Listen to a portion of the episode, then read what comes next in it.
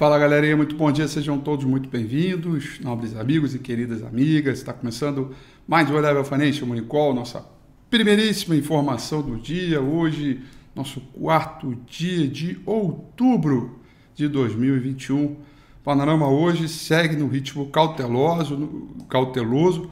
O noticiário global é muito em linha é, das preocupações que a gente vem vendo ao longo de toda a semana passada e voltam a falar de inflação no mundo, voltam a falar é, de crise energética, voltam a falar da falta de cadeia de suprimentos.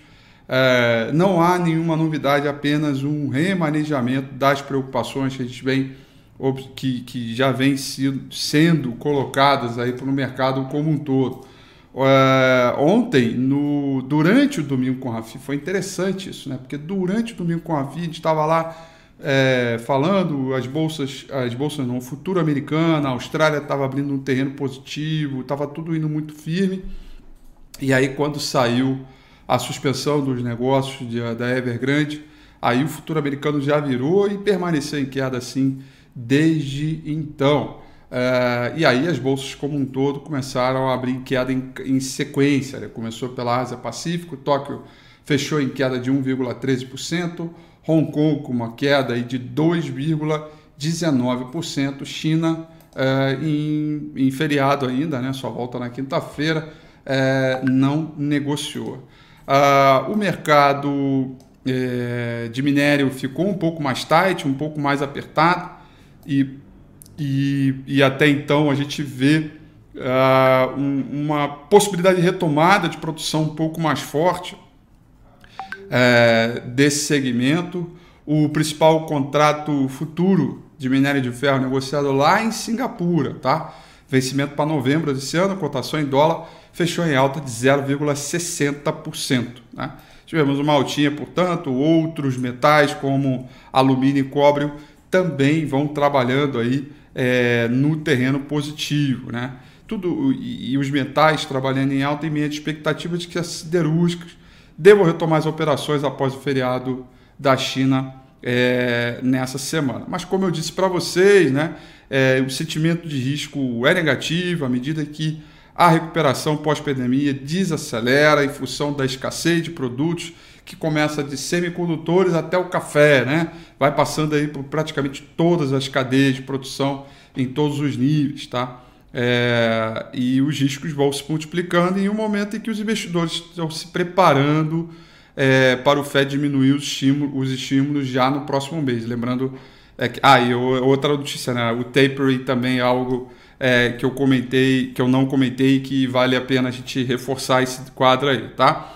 É, moedas emergentes vão operando de maneira mista nessa manhã, pares do real é, com leve queda, o dólar index nesse momento em queda também, rendimento dos treasuries que começaram pela madrugada é, caindo, nesse momento volta a subir aí, alta de 2% de 10 anos e alta de 2,06 para o é, e alta de, de 1,91 para os treasuries de 30 anos, tá?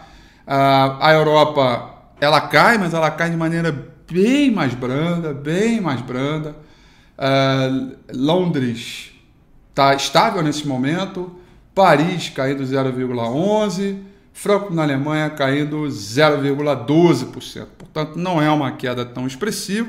Porém, quando a gente vai olhar o principal contrato futuro do S&P 500, nesse momento, vai trabalhando em leve queda de 0,39%. Tá? É, 0,40, vai, é uma queda até razoável, considerável para este horário, para a dinâmica de mercado, o índice VIX subindo 7,75%. O petróleo praticamente estável, lembrando que a gente tem aí reunião do OPEP para definir também é, produção, né? então petróleo sobe 0,24%, do tipo Brent, petróleo WTI sobe 0,12% numa alta aí bem branda. É, e aí a gente vai ter que acompanhar é, todos esses, uh, esses movimentos. Londres agora já virou positivo, Paris está com cara de virar positivo também. Elas estão se afastando das mínimas, já é um bom, um bom noticiário aí, um bom, um bom momento, tá? Bom, hoje eh, a gente começa aí de pesquisa Focus, né? Uh, e temos um indicador bem importante na, na, nos Estados Unidos, chamado pedidos de fábrica, tá? Esse é um indicador antecedente de atividade, na minha opinião, um dos mais importantes que tem, até para a gente ver retomada de economia, de é, perspectiva é, e tudo mais, tá? Então, uh, 11 horas da manhã vai sair esses dados de, de, de, de, confiança também, perspectiva de confiança também. É um indicador antecedente de atividade importante medido para o mês de agosto. É, esse dado vai sair 11 horas. Pedido de fábrica e pedido de bens duráveis, tá? Quanto mais forte, uh, melhor no sentido da própria reação, tá? Vai ser, vai ser legal acompanhar esse dado aí, vai ser bem legal. Lembrando que essa semana nós teremos inflação oficial medida pelo IBGE, também espera aí uma aceleração de inflação. Vamos ver aí é, como é que é, esse mercado vai se comportar, tá? É, é, bom, dito isso, vamos dar uma olhada aqui no gráfico do índice Bovespa, sobre a ótica de curto prazo, né? A gente tem ainda a continuação da tendência ter baixa, temos aqui é, é, essa trendline para ser rompida. Eu já dei os números no domingo com a FI passado, né? A gente precisa necessariamente desse rompimento aqui de 114.470 pontos. A, o próprio saldo de volume também dá um ar aqui de melhora, porém, quando a gente olha o semanal, é preciso que a gente tenha um candle com máxima maior também, como a gente teve aqui, por exemplo, para começar a ter uma boa é, sinalização de recuperação. A tendência é de baixa, no curto prazo a gente continua com a velha máxima de sempre. Para cima é repique, para baixa tendência, bando de Bollinger Straits, estamos trabalhando abaixo da média móvel 200 períodos. E o saldo de volume, na minha opinião, continua aqui é, ainda bem é, é, fraquinho, né?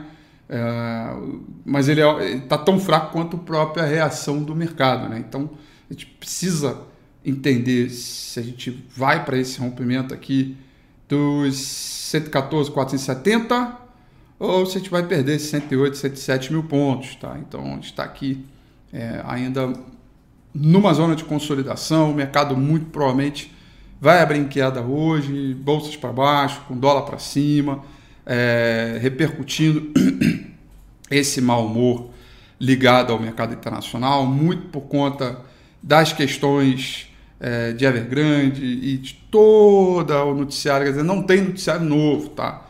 É mais um mal-estar seguindo um cenário de reversão que pode estar se materializando no S&P 500, que é algo que é importante. Eu comentei isso ontem, no domingo com a FI, inclusive é, né, daqueles quatro princípios, a gente dedicar uma reversão de tendência, né, e das, das quatro execuções, três já aconteceram, falta o próprio price action de um zigue-zague descendente, né, que é uma coisa que demora, gráfico semanal, então a gente já tem aí duas, três, quem sabe até meses, é, para confirmar, não é apenas uma semana, então é, pode ser que isso esteja acontecendo também, né, em função do taper, em função é, da perspectiva de uma elevação de juro no mercado é, americano, né, na, sobre a economia americana. Então tem um pouco de tudo para a gente olhar, tá bom? Aqui no âmbito, aqui no âmbito é, doméstico, voltam de novo as discussões políticas, tá? É, mais um ruído criado, é ruído, né, gente? Não tem nada estrutural, na minha opinião, mais uma vez. É, a partir de, desse noticiário, conta offshore, e que é isso, que é aquilo, olha só, vai lá, e vai, cara, cansa, sabe? Cansa, porque a gente nunca tem paz, né? Você tem sempre um, algo que vai destruir o Brasil, né? E que nada vai parar em pé. Então a gente também vai abrir sentindo isso, as pessoas vão precificar. É, quer, mexem de novo no ministro da Economia para pesar ainda mais as coisas. Mas é ruído, é, não vejo nada estrutural nisso. É, como várias outras vezes em, em outros governos, é, coisas, ainda que paralelas, aconteciam e também geraram ruído é, na mesma proporção. A gente vai ficar muito ligado é, aos, aos resultados do setor público já na próxima semana. Afinal de contas, a gente teve uma melhora boa é, desses resultados. Então a gente deve abrir, deve ter overhang, deve ficar um pouco mais pesado e a gente vai ao longo da semana ajustando essas expectativas, tá bom? São essas, portanto, as informações para o nosso Monicol desta ilustríssima segunda-feira. Eu desejo a vocês uma excelente semana. Bom negócio, tudo de bom. Amanhã, às 8h35 em ponto, eu estou de volta. Vamos que vamos. Valeu, tchau.